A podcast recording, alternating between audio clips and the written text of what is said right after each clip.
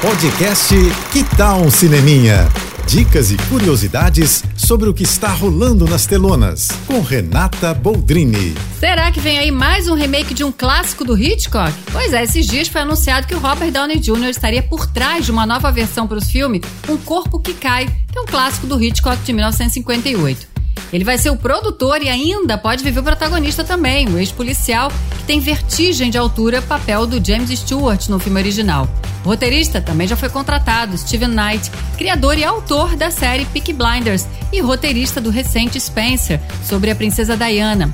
Bom, ainda não foi decidido quem vai dirigir, mas apesar de todos esses talentos por trás das câmeras, olha, vou te falar que eu acho uma coragem danada, viu? Alguém querer refazer esse filme que é considerado uma das obras-primas do cinema. Já não é a primeira vez que refilmam uma obra do Hitchcock, né? E nunca deu certo. O diretor Gus Van Sant tentou com Psicose e mais recentemente Ben Whitley com Rebecca. Dois fiascos. Sinceramente, pra quê, né?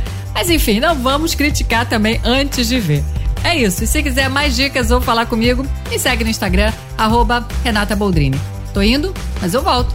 Sou Renata Boldrini com as notícias do cinema. Hashtag Juntos pelo Cinema. Apoio JBFM. Você ouviu o podcast Que Tal um Cineminha?